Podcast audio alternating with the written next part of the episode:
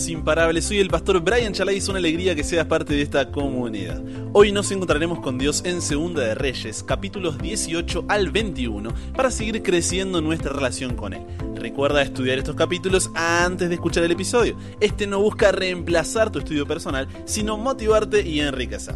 Con eso dicho, ahora sí, conversemos. ¿Qué verdad aprendemos sobre cómo es Dios y su dirección para nuestra vida? Padre, muchas veces cuando nos enfrentamos a crisis, problemas, dificultades, permitimos que sean nuestros sentimientos los que guíen nuestras decisiones. Pero hoy ayúdanos a entender que si bien los sentimientos son importantes, estos no deben ser determinantes, sino que tu voluntad debe ser la que guíe todas y cada una de nuestras acciones. Esto lo pedimos, en el nombre de Jesús oramos. Amén.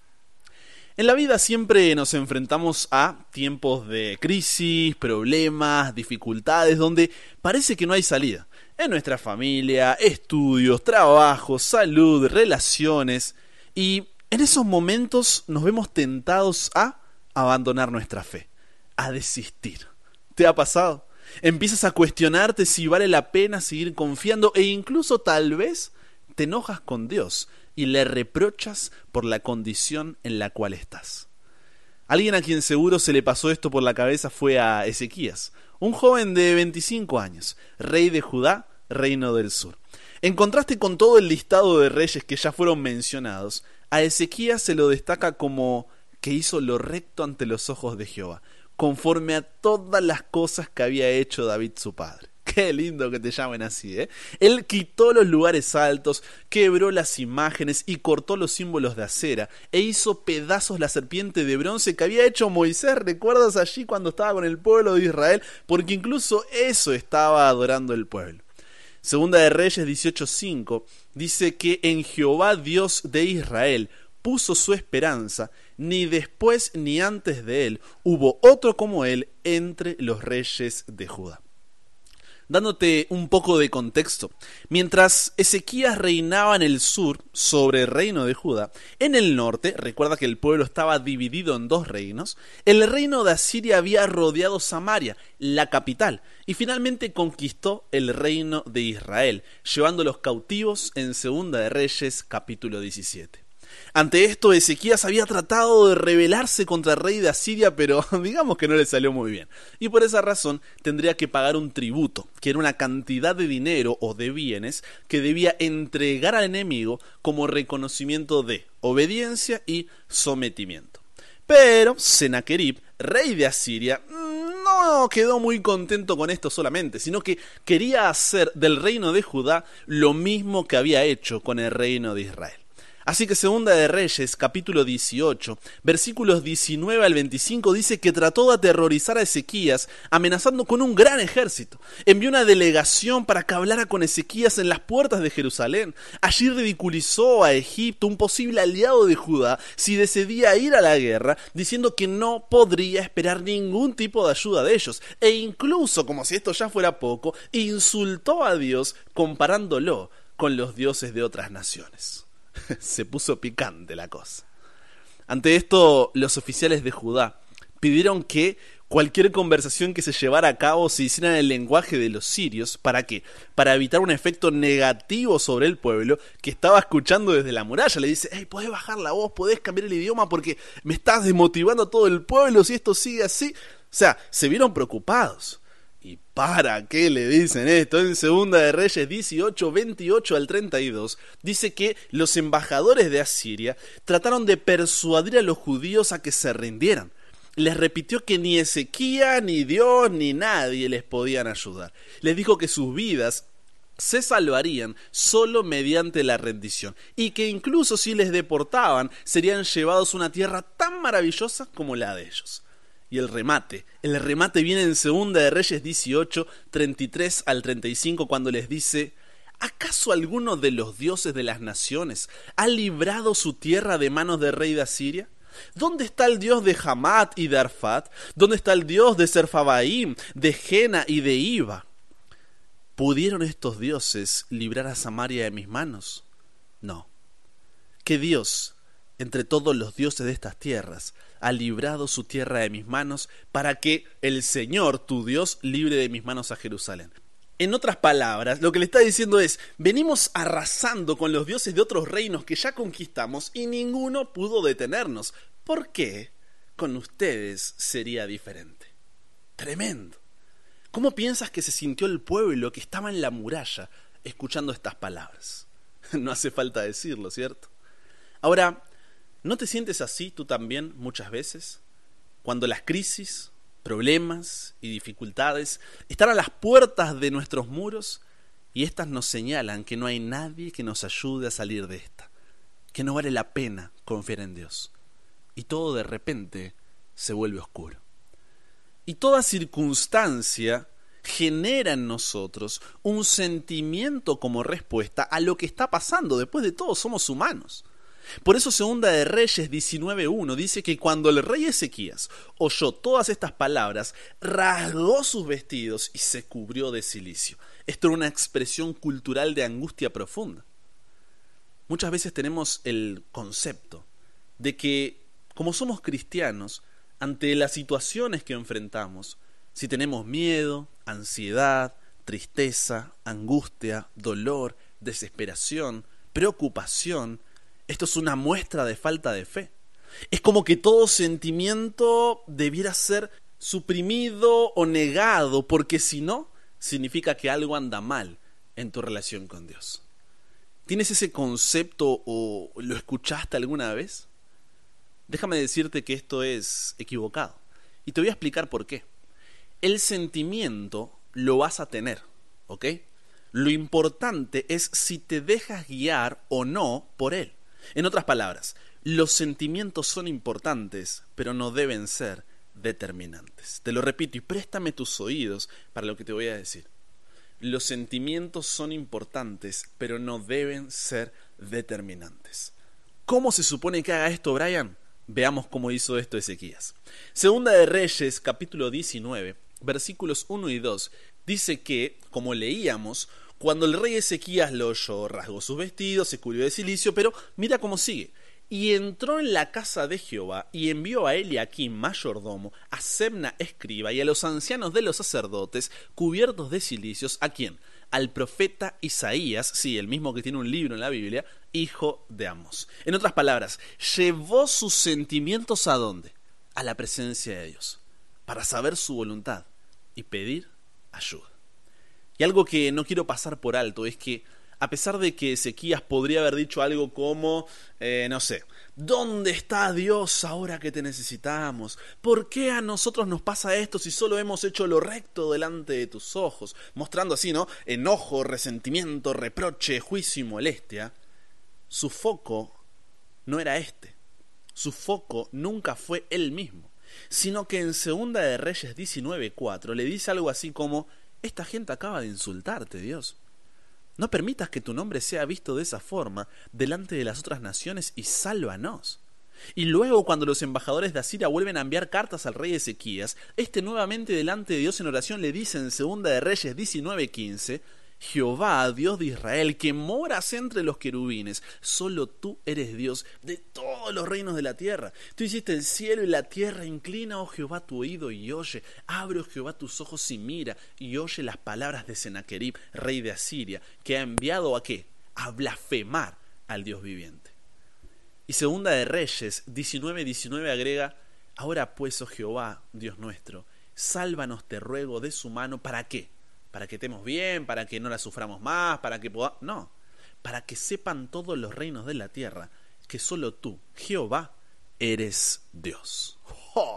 A ver, literalmente se le venía la nación más poderosa del momento encima y no le importaba lo que suceda con él ni con el pueblo, sino que el nombre de Dios siga siendo respetado. ¿Reaccionaríamos igual nosotros? Mm, si te soy sincero y hablo por mí, ¿eh?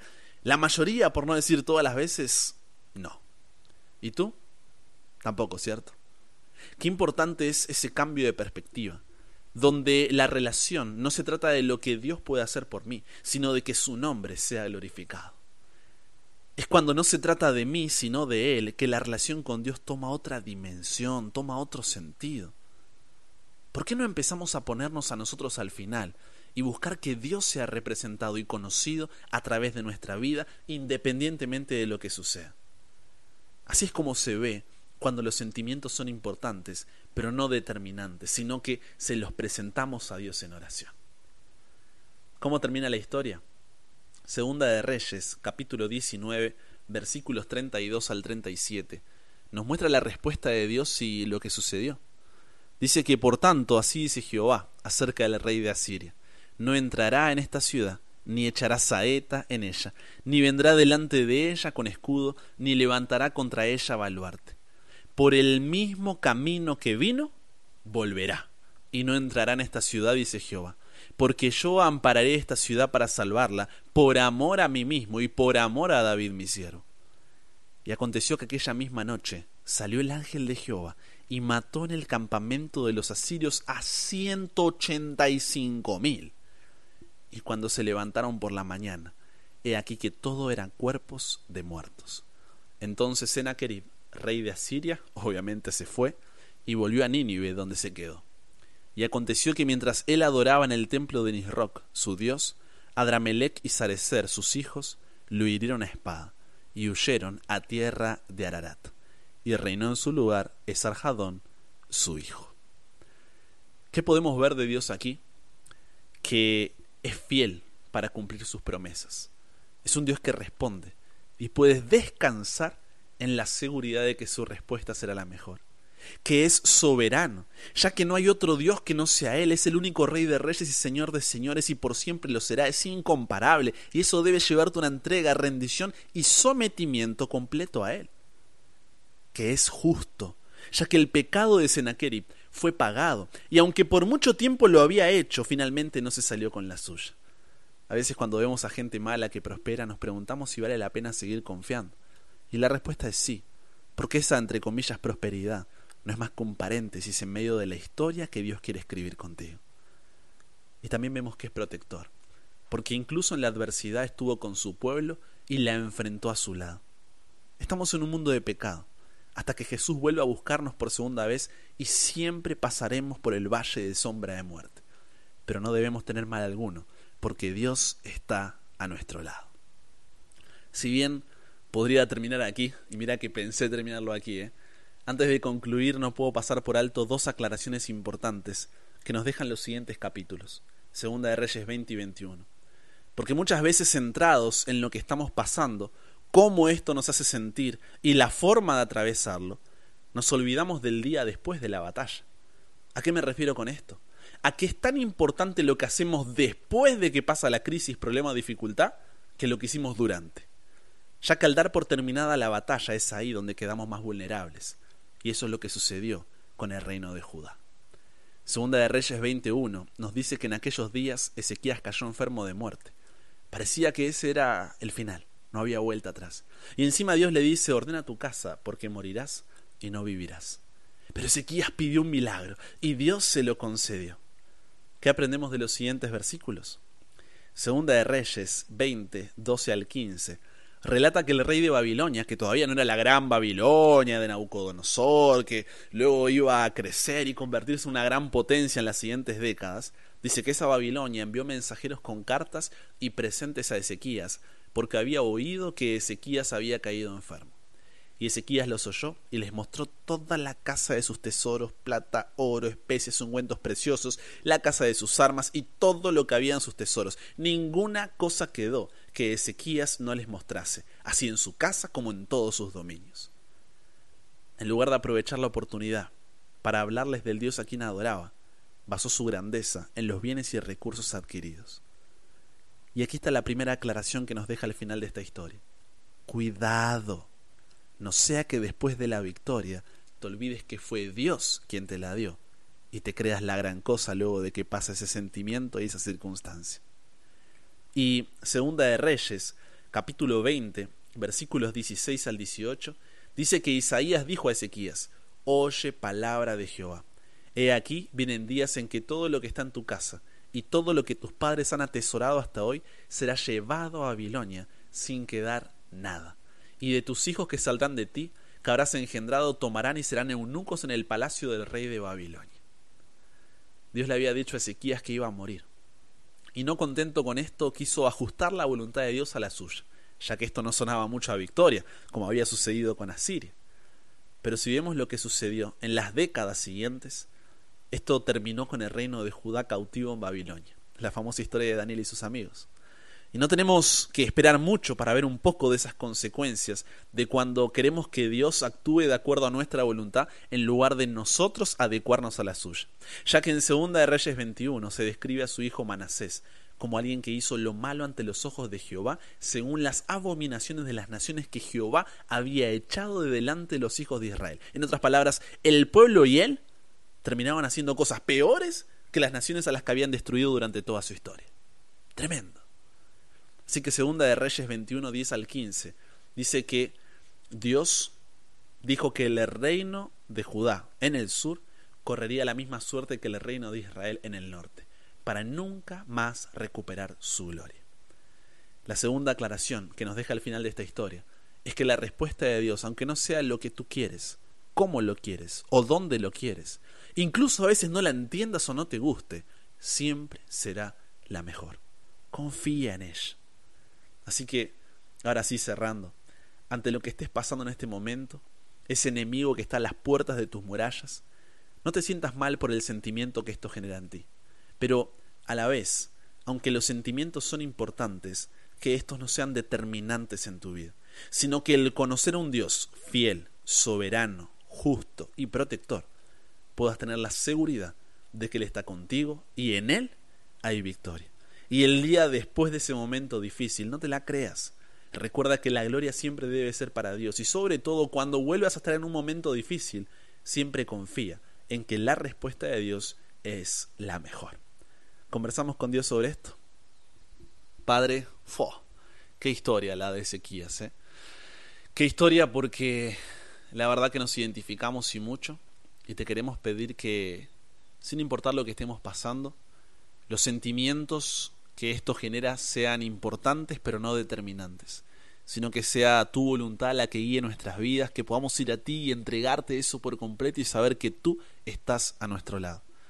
Y que el día después tengamos cuidado, cuidado de no enorgullecernos, sino darte a ti la gloria. Y cuidado de que cuando venga otra batalla, poder siempre saber que tu respuesta a nuestras oraciones será la mejor, aunque no nos guste o no la entendamos. ¿Es difícil esto? Es, Señor, porque tenemos que ser humildes para eso. Pero que esa pueda ser nuestra decisión de hoy. Nos comprometemos hoy contigo, nos entregamos, somos tuyos, Dios, cámbianos, renuévanos, transformanos, en el nombre de Jesús oramos. Amén con eso llegamos al final. Comparte con otros lo que aprendiste hoy. Súmate a la comunidad en WhatsApp totalmente gratis si todavía no lo has hecho para recibir una notificación en tu celular cada mañana, escuchar los episodios sin conexión, tener material extra, hacer tus preguntas, acceder a contenido exclusivo y te espero en el siguiente para que nunca pares de aprender y nunca pares de crecer. ¿Por qué? Porque hasta el cielo no paramos.